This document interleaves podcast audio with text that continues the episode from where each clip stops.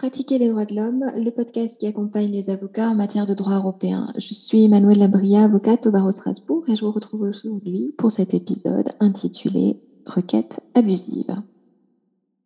J'ai hésité un peu avec cet épisode et puis au fur et à mesure de mes notes, je me suis aperçue qu'il y avait quand même pas mal de choses à dire. Donc euh, voilà, un nouveau sujet pour aujourd'hui. La Convention européenne des droits de l'homme nous dit que la Cour peut rejeter les requêtes abusives. Mais qu'est-ce que cela signifie concrètement? Alors, en prenant appui sur les règles d'interprétation des traités euh, codifiés dans la Convention de Vienne de 69, je cite, La Cour considère que la notion d'abus, au sens de, de l'article 35, paragraphe 3 de la Convention, doit être comprise dans un sens ordinaire retenu par la théorie générale du droit, à savoir le fait par le titulaire d'un droit de le mettre en œuvre en dehors de sa finalité, et ce, d'une manière préjudiciable. L'abus peut ainsi être caractérisé par deux principales hypothèses au regard de la jurisprudence de la Cour. La première hypothèse vise la situation dans laquelle le requérant ne transmet pas à la Cour l'ensemble des informations utiles au traitement de son affaire. Son intention est donc clairement de tromper la Cour à travers, par exemple, la falsification de documents ou encore l'omission d'informer la Cour d'un élément essentiel. Ces manquements graves à l'obligation de coopérer avec la Cour peuvent conduire à l'irrecevabilité de la requête si l'intention de l'intéressé d'induire la Cour en erreur est établie avec suffisamment de certitude. Je cite toujours.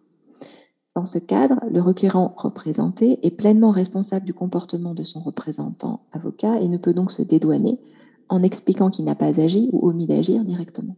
Par ailleurs, le manque d'information peut même justifier la révision d'un arrêt de la Cour devenu définitif s'il apparaît après le prononcé de l'arrêt que les éléments essentiels avaient été tus par le requérant éléments dont le gouvernement ne pouvait avoir raisonnablement connaissance, bien sûr.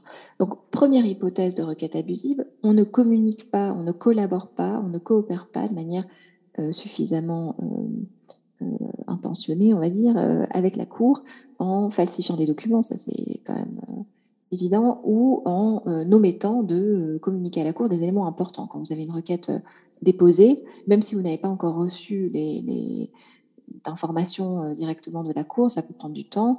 Euh, il faut absolument communiquer toute nouvelle euh, décision interne, toute nouvelle information, tout, nouvel élément qui concernerait votre, affaire. Je vous conseille de le faire toujours évidemment en, recommandé avec accusé de réception pour pouvoir prouver justement que vous avez collaboré et coopéré.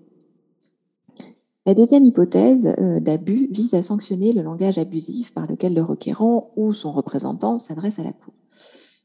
Euh, ainsi, la requête est abusive, nous dit la Cour, lorsque le requérant utilise dans sa communication avec elle des expressions particulièrement vexatoires, outrageantes, menaçantes ou provocatrices, que ce soit à l'encontre du gouvernement défendeur, de son agent, des autorités de l'État défendeur, de la Cour elle-même, de ses juges, de son greffe ou des agents de ce dernier.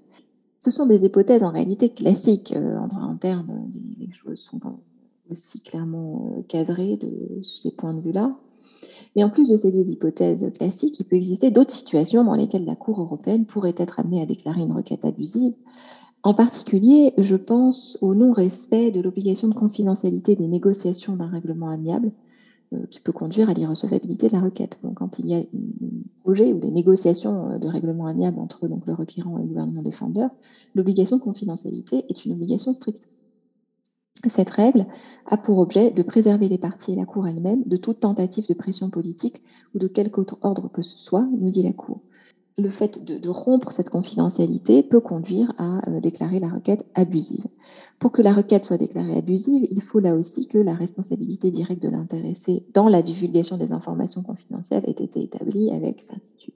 L'interdiction de divulgation constituant une exception au principe de la publicité des documents, elle est évidemment d'interprétation stricte ce qui est frappé par l'interdiction, c'est le fait d'accorder la publicité aux informations litigieuses, que ce soit par le biais des médias, hein, ça c'est toujours, euh, toujours un peu le problème, euh, ou euh, dans une correspondance susceptible d'être lue par un grand nombre de personnes ou de toute autre manière, et non pas de se renseigner ponctuellement auprès d'un conseil éclairé dans une affaire. C'est vraiment la question du fait de, divulguer, notamment par voie de presse, c'est ce qu'on a, ce qu'on a, ce a pu voir, euh, ces dernières années, c'est la divulgation par voie de presse d'informations sur euh, des négociations en cours. Ça peut conduire au constat d'une requête abusive.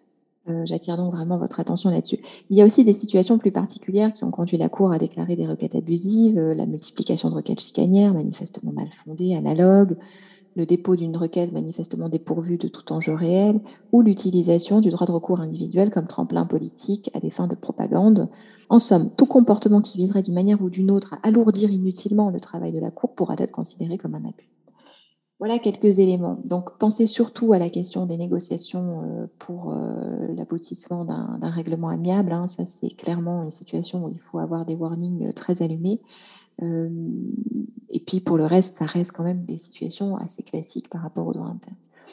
Il faut toutefois bien distinguer, et c'est sur ce point que je veux insister, cette condition de recevabilité, donc le fait de rejeter une requête car abusive, avec l'abus de droit, qui lui est prévu à l'article 17 de la Convention. Ce dernier prévoit euh, qu'aucune des dispositions de la Convention ne peut être interprétée comme appliquant le droit de se livrer à une activité ou d'accomplir un acte visant la destruction des droits ou libertés reconnus dans la Convention. C'est-à-dire que l'article 17 de la Convention interdit euh, de se servir des droits et libertés que la Convention nous reconnaît pour les détruire. Donc c'est une, euh, comment dire, une utilisation assez perverse, on va dire, de, la liberté qui consisterait à l'utiliser pour pouvoir la détruire. Cet abus de droit, euh, euh, euh, qui est identifié à l'article 17 de la Convention, se distingue de la requête abusive. Donc il va falloir évidemment euh, jongler entre les deux. On fera un épisode plus précis sur l'abus de droit, mais je voulais vraiment attirer votre attention là-dessus. On ne parle pas du tout des mêmes choses euh, quand on parle d'une requête abusive et de l'abus du droit. Euh, cet article 17 vise donc le contenu des droits, là où notre thème d'aujourd'hui, l'article 35, la requête abusive, concerne un aspect procédural devant la Cour. Encore une fois, on reviendra sur cet article 17 qui est assez intéressant, notamment en matière de liberté d'expression. C'est là où on va retrouver l'utilisation de cet article. Voilà quelques éléments pour la requête abusive. Hein. N'oubliez pas de la de l'avoir quand même dans le, dans le radar, notamment quand vous êtes en matière de négociation amiable, ce qui peut arriver quand même relativement régulièrement. Donc là aussi, faites très attention, la confidentialité euh, euh, doit, doit, doit être préservée pour préserver votre, votre droit de recours euh, individuel à la Cour.